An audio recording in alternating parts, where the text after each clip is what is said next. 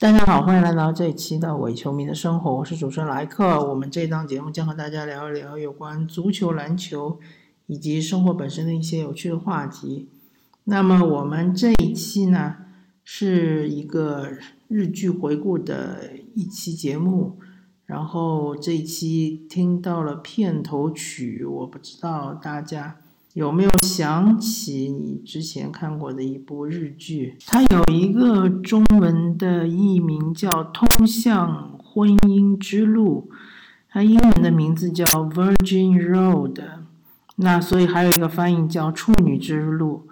那为什么叫 Virgin Road 呢？好像是说在日本里面，“处女之路”的意思就是红色的地毯之路，意味着就是。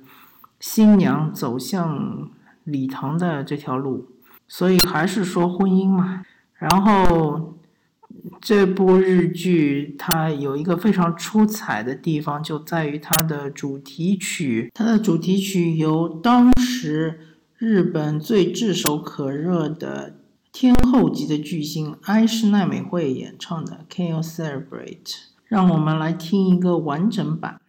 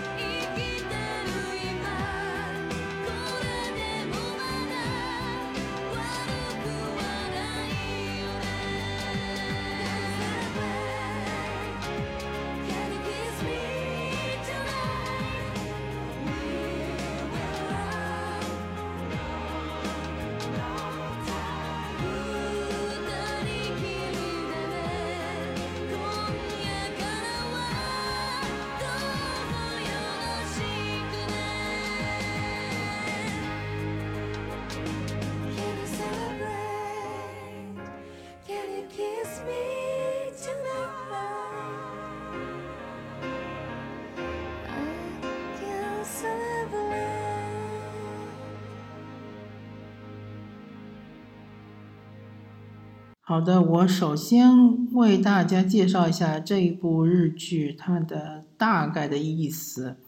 它是说由河久井英健饰演的樱井和美，她是一位抱有设计师梦想的一位年轻女子。她的父亲是由武田铁士饰演的樱井光。何美，她从小就是一个乖乖女，但是呢，她成年了之后，她有一个梦想，就是想成为一个首饰设计师，所以她不顾父亲的反对，她去了美国去学习这个首饰设计。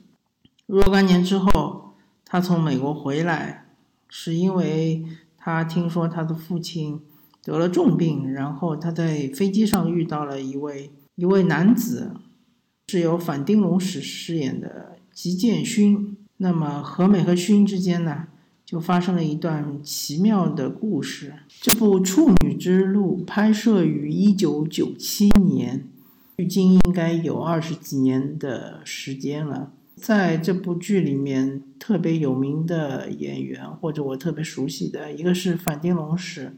反町隆史他的成名作应该是《GTO》，同时也是为他带来了。一个认识他妻子现任妻子松岛菜菜子的这样一个机会，然后反町隆史还演过像是《沙滩男孩》啊这样的一些大家比较熟知的日剧，但是他在电影方面好像并没有太大的建树。接下来我就要向大家介绍武田铁矢老师。武田铁矢老师他是可以说是这个剧里面更加有名的一个明星。在六年前，他演了一百零一次求婚这个日剧，我也做了一期节目。当然，那期节目好像音质不是特别的好，但是《一百零一次求婚》确实是非常非常经典的日剧，里面还有名场面。没想到六年之后，武田铁矢老师摇身一变变成了一个老爸。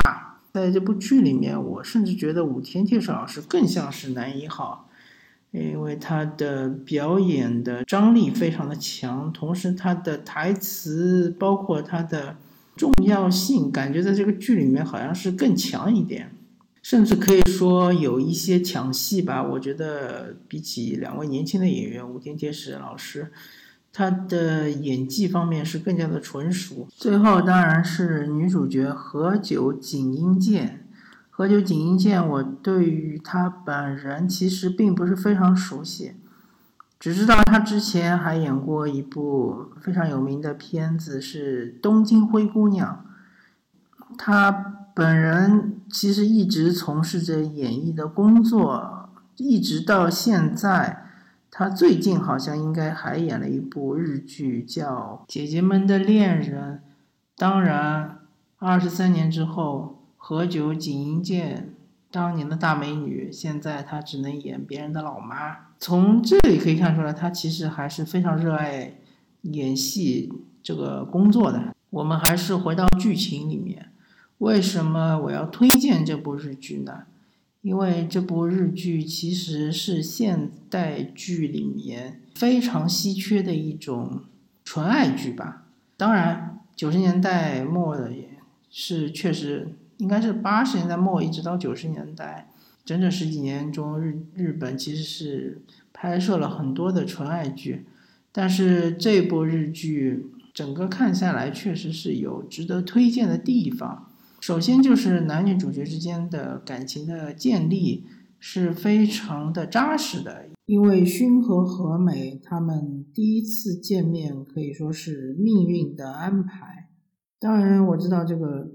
设置非常的俗套，但是并没有说因为命运的安排，所以和美就爱上了薰，或者薰就爱上了和美，并没有出现这个情况。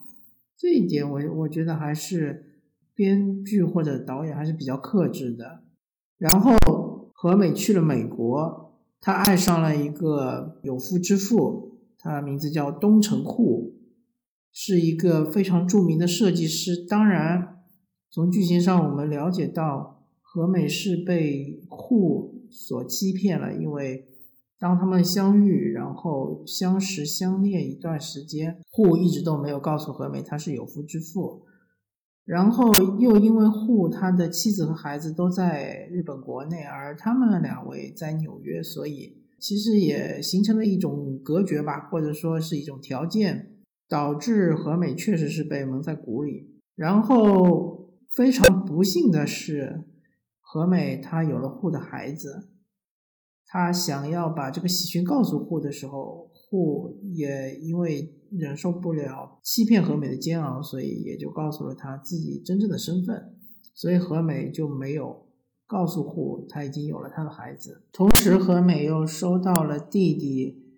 樱井卓的电话说他父亲晕倒了，得了重病。再加上何美，她之前在信里，就是写给家人的信里面说到，她有了未婚夫，他会带回来。所以何美在回国的飞机上非常的尴尬。他并没有带未婚夫回来，然后他也非常担心他父亲的病情。非常非常巧合的情况下，他就在飞机上遇到了勋。勋是一位自由记者，或者说自由撰稿人，现在比较流行的说法是自由撰稿人。然后他在飞机上正在，感觉是正在寻找灵感，然后正好何美她因为是怀孕了之后害喜嘛，然后她呕吐，呕吐在勋身上，就这样又和勋重逢了。当然，他们两个并没有意识到，他们之前已经遇到过了。后来何美在机场，她的隐形眼镜掉地上了。有个小孩儿正好跑过去，差一点踩到了，又勋把这个小小孩儿给抱起来，然后帮助何美避免了他的隐形眼镜被踩到。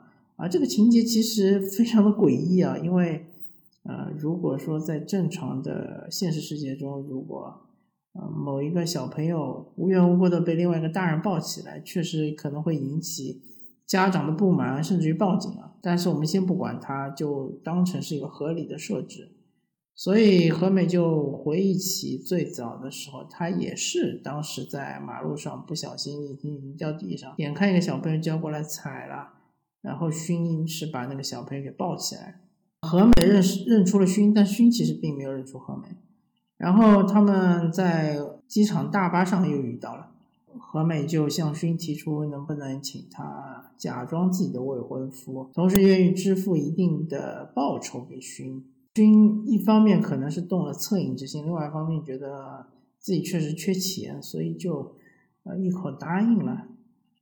然后他们就回到了何美家，没想到何美的父亲殷景光他并没有什么大碍，就是那一天可能是劳累了，然后摔倒了。但是他的弟弟殷景卓呢，又没有通知姐姐说父亲没有什么大碍，所以姐姐回来之后呢，发现父亲。好像是很正常的样子，他就以为他父亲是欺骗他，为了让他回国。同时，他介绍勋给各位，然后他的父亲非常不满，觉得你怎么在外面直接找了个未婚夫，而且又是未婚先孕，所以就造成了一定的矛盾。可以说，一直到现在为止，何美和勋之间其实并没有产生任何的爱情，但是由于种种的原因，勋愿意。假扮何美的未婚夫，一直到何美的家人能够接受何美以及未出生的孩子为止，所以他们在一起的互动就越来越多。然后勋是在背后默默的支持何美，当然勋也遇到了一个比较尴尬的矛盾，就是在于他的老板报社的编辑，他呢是希望勋能够写一篇现代女性的文章。专栏文章，同时呢，最好是关于未婚先孕之类的这种主题。那么勋就正好想到了何美，所以他确实拿何美作为一个主题来写了。确实经过很多很多的事之后呢，何美发现他对勋确实有了不同的感觉。在这个时候呢，东城户，我不知道大家还记得吗？就是当时在纽约和何美一起生活，然后是何美。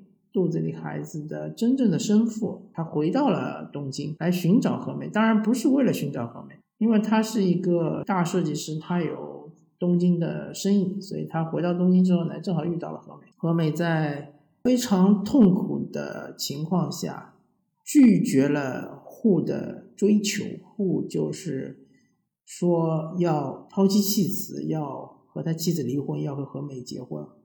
和美并没有接受户的。求婚，同时告诉户，他跟他只是玩玩而已，他并没有用真心。然后户就非常失望的离开了。然后又由于和美和父亲光之间出现了一定的危机，就是父女之间的感情或者纽带出现了非常严重的危机。和美她负气带着行李去独自旅行。但是他的父亲和他的弟弟卓日认为何美可能是离家出走了，然后卓去找勋，请求勋去寻找何美。确实，勋是来到了何美他母亲的墓前，找没有找到，然后应该是来到了何美母亲的老家，然后确实找到了何美，然后他们之间出现了一个非常感人的对话，听一下。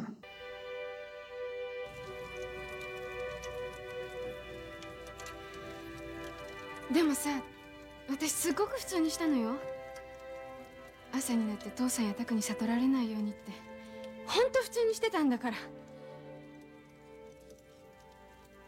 でもやっぱりね父さんたちの前で知らないふりしてんのちょっと無理があるかな。このままうちにいたんじゃバレバレかなって思って。だから旅行のふりして出てって23日頭冷やしてすっきりしたらお土産でも買って帰るつもりだったの。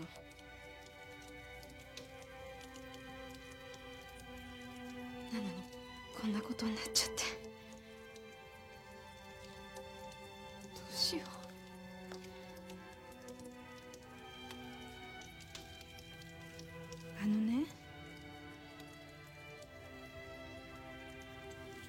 朝父さんに言われたの。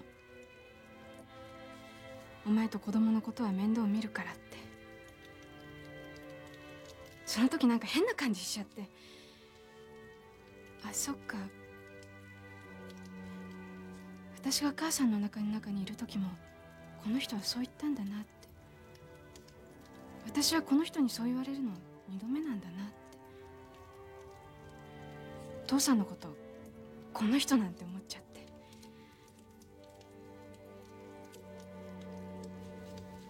なんかすごく遠くに聞こえたな。あの父さんの声。かすみ目の前にいるはずの父さんがなんかすごく遠くにいるみたいなの。そしたら母さんに会いたくなってそれで母さんのお墓の前でまたいろんなこと考えて。そしたら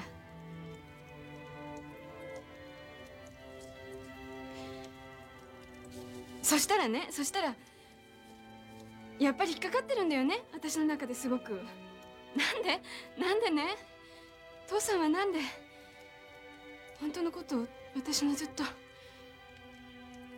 ずっとね。本当のこと。隠してきたんだろうって。それはもしかしたら。もしかしたら母さんがやったこと。母さんの中に私がいたこと。父さんどっかで否定したいからなんじゃないかって思って。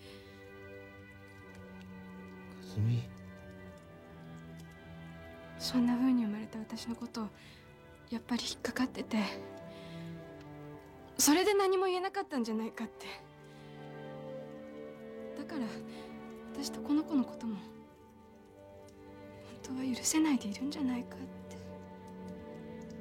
て。かすみ。違うの。父さんのこと責めてるんじゃないの。じゃなくてその私がさんと同じことして。父さん。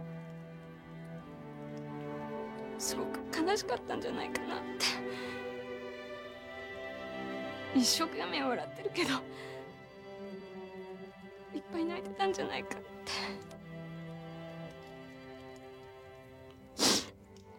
父さんにそんな思いさせてる私って何なんだろうって。違う。かすみそれは違うって。だって親さんは悲しんでなんかない。苦しんでなんかないよ。親さんは親さんは和美のこと愛してる。本当の娘として愛してる。思い出せ。ずっと一緒だったこと。和美が生まれてからずっと和美のこと見守ってきた親父さんの顔思い出せ。おやさん一度だって他人の顔したか？そんな顔したことあるか？あるか？あるか？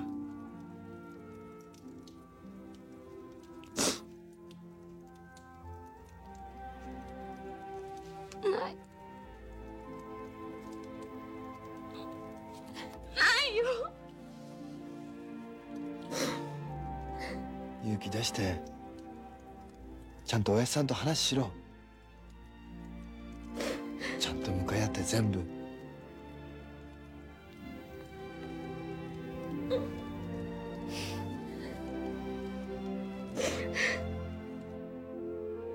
估计大部分人是听不懂的，那听不懂没关系啊。首先大家听一下这一段对话里面后背后有一些杂音，这个杂音就其实表示他们其实在大 house 里面，这个 house 有火炉， 就是取暖的那种火炉，然后这火炉噼里啪啦噼里啪啦在烧，所以就是背后有有这样的一个背景音，其实还是非常逼真的。何美是在向勋倾诉他的衷肠。他主要说的不是爱情，说的是他对他父亲的一种亲情，对他父亲的爱。他其实是内心是非常的痛苦，但是他也非常的深爱着他的父亲。因为勋是一个可以敞开心扉的一个对象，所以他就向他说了很多。其实勋并没有说说什么，就就像很多建议男性如果和女性之间。进行沟通交流的时候，其实你只要做到倾听就行了，并不一定要说说很多话。那其实勋做的很好，他听何美一个人在那里巴拉巴拉巴拉巴拉，其实说了很多。然后何美因为和勋说了那么多之后呢，他就打开了自己的心结，他就回到了自己家里。然后回家之后呢，何美的家人包括。他的父亲光和他的弟弟卓已经知道了勋和和美之间是一个假的未婚夫和未婚妻之间的关系，所以呢，勋就想离开，但是呢，他的父亲其实看出了他的女儿对勋的感情，希望勋留下，但是勋还是毅然的离开了。然后过了几个月之后，和美非常勇敢的挺着个大肚子。他可能有八九个月的这个身孕去寻找勋，就是勋正好在海滩边。这个海滩呢，其实是他母亲，他母亲是生病了，然后他是去他母亲生病的这个医院这边。然后我们再听一段他们之间的对话。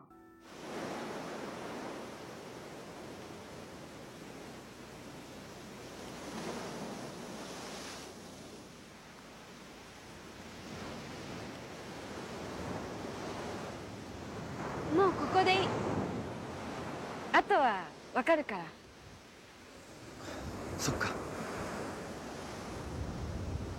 ありがとなかずみ最後に俺の背中押してくれて。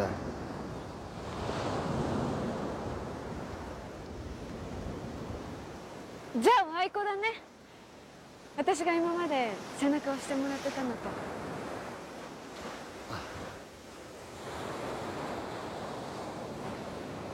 いい仕事してきてねあ体気をつけて。ああ。じゃあ。さようなら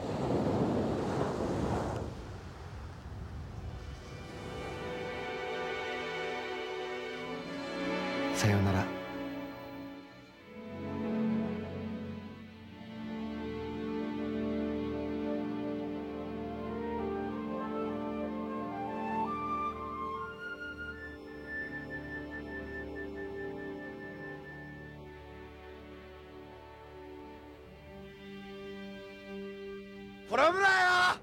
そんなドジしないわよ！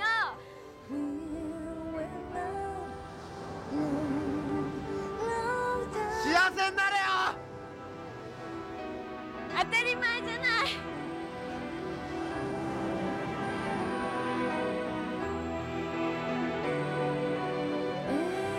あのさ落としたコンタクトは？ほら自分で拾うんだ